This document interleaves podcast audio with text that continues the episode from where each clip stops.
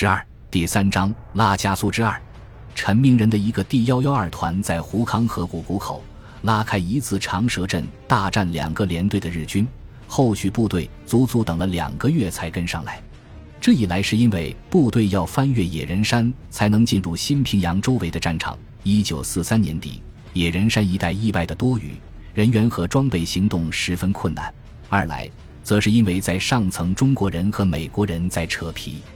扯皮的原因是，当时的远征军参谋长伯特诺固执地认为陈明仁怯战，认为他当前的敌人不可能超过一个大队，可能出于用人不疑的考虑，史迪威站在伯特诺一边。但是，搜索营在临滨附近的战斗中，发现日军居然升起充气飞艇来为炮兵指示目标，这绝不是一个大队日军所能拥有的装备。所以，孙立人坚决地支持前线部队的判断，要求大部队立即增援上去。美军方面认为，日军虽然有一个师团在前面拦路，但主要部署在胡康孟拱河谷后方的孟拱一带，现在雨季未完，日军无法快速从孟拱方向把大部队开到新平阳。显然，美国人是按照自己打仗的方式来计算日军行动的。麦克阿瑟在新几内亚同样惊呼：“日本兵似乎依靠空气、树叶和水就能无休止的作战，这和美国兵带着从军毯到避孕套全副装备上战场的概念大不相同。”中方军官则试图依据到手的情报说服对方。根据潘德辉送来的情报，日军在胡康谷口放了三个连队：第五十五、第五十六步兵连队、第十八炮兵连队。第五十五联队和第十八炮兵联队的指挥部设在分割南北两路的万塔格山路之玉邦镇，第五十六联队设司令部于大龙河岸边的太白家。战斗重点在北线，因为北线道路宽阔，修路后可以通行车辆、坦克。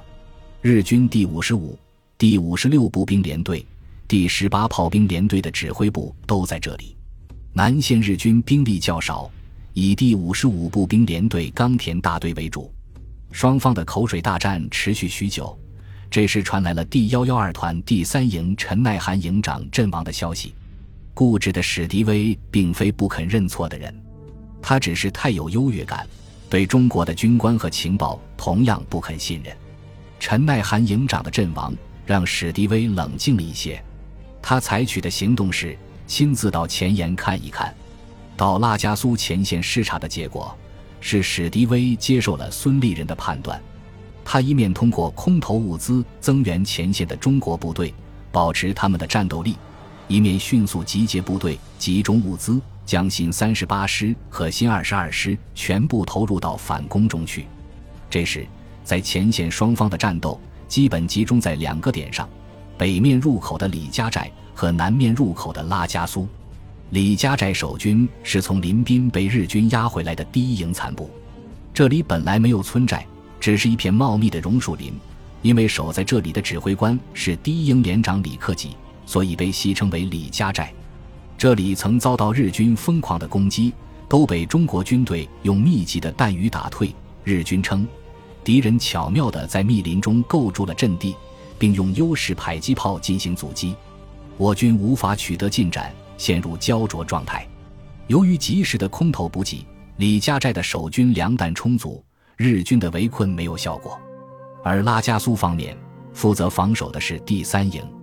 虽然陈耐寒营长在战斗中阵亡，但要日军拿下这个阵地同样一筹莫展。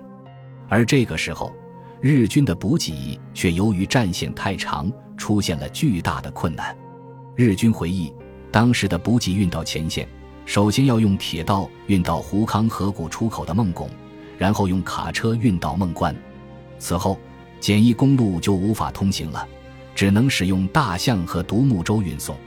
由于日军失去了制空权，所有这些都要在夜间进行。以某一日为例，日军第五十五联队一个大队的全部补给品如下：大米两袋，盐盐一袋，手榴弹八十，生大蒜一袋。发酵后制作的豆制品一大盒，还有路上运输兵打死的两只猴子。这时的中国远征军呢，每天中国方面由战斗机护航的运输飞机就在日军眼前投下充足的弹药、食品、医药，饥肠辘辘的日军个个除了咬牙切齿以外毫无办法。井上贤在他的文章中提到了拉加苏之战中的一个小插曲，正是关于补给的。双方的胜负也许关键就在这里。井上贤大尉所属的步兵第五十五联队第三大队在南线围攻拉加苏。拉加苏一战，从一九四三年十一月一日中国军队攻占拉加苏，一直到一九四四年一月下旬日军留守的福田秀良分遣队逃走为止，打了三个月。这里的兵力包括第五十五联队冈田第三大队、长桥中佐的纳卡地区特遣队残部、长尾大卫的预备兵第一补充队，总兵力近两千人。根据王楚英的缅甸作战中的史迪威将军。发现此战在拉加苏的中国军队只有第幺幺二团第三营，这段插曲就发生在日军围攻拉加苏的战斗中。说起来，拉加苏能守三个多月，中日双方可以说都感到有些惊奇。和中国军队交手的第十八师团可是日军的王牌，从杭州打到广州，从马来亚打到新加坡，军中全是老兵，精通丛林作战。号称百战百胜，中国远征军毕竟也是人，能顶得住这支日军的疯狂攻击。如果没有点特殊原因是不正常的。这个特殊原因，一方面如前所述，中方的战斗力确实强，作战凶猛顽强，美军提供的空降补给也十分及时；另一方面，日军自己也有问题。第十八师团的司令部，包括他的补给部队。辎重第十二联队都在胡康河谷另一端的孟关，距离拉加苏七十公里。因为山道崎岖，实际上到前线要走三百公里，所以日军的补给线拉得太长，造成前线供应不足，使日军战斗力不能充分发挥。但是再怎么样，打了一个多月以后，日军还是撑不住了。他们疑惑的是：这守拉加苏的是中国人吗？在中国大陆最能守的城市衡阳。也不过守了四十七天，那守军是整整一个第十军呢，怎么会这么小的一个阵地竟打不下来？于是十二月，第五十五联队的联队长山崎大佐亲自带着联队旗和援兵到前线督战来了。按照日军惯例，发扬精神力量，鼓励士兵组成敢死队，发动决死攻击。十四日，日军发动决死夜袭。敢死队队长是第七中队中队长玉成中尉，这位平时喜欢唱戏自娱的连队长还给敢死队唱了一段原路快举的浪曲，鼓舞士气。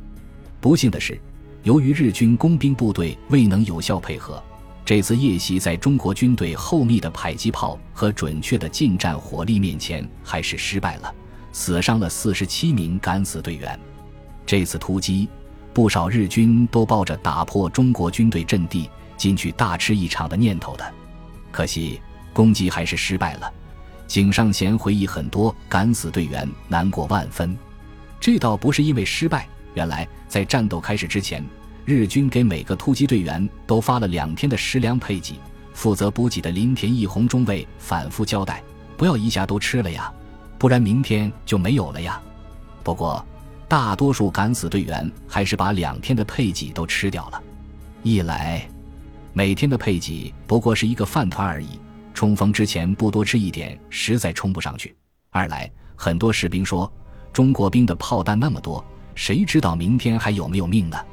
结果等败下阵来，那些不幸没有战死的敢死队员才发现，自己居然要饿上整整一天才能得到新的食物。有些日本兵不禁后悔地哭了起来。就在这时，有人跑来报告说，此战并非一无所获，还是攻占了中国军队阵地的一角。那里有粮食，就是还有什么？就是饿疯了的日本兵蜂拥而去，到了那里却目瞪口呆。原来，攻占的中国军队阵地是战地厕所的所在地。由于一年时间的美式训练，这支中国军队的土工作业非常出色，地堡战壕建造十分迅速。而且交叉火力设计科学合理，仓库、隐蔽部、野战医院等阵地设施也非常齐备。文明化的中国兵还修有战地厕所，这是地面上挖好的壕沟，周围还略有遮蔽，在包围圈中很有利于卫生。大概因为这些见识，后来新一军到东北打仗的时候，当地纷纷传说该军全是大学生。不过，厕所就是厕所，里面自然是黄白之物。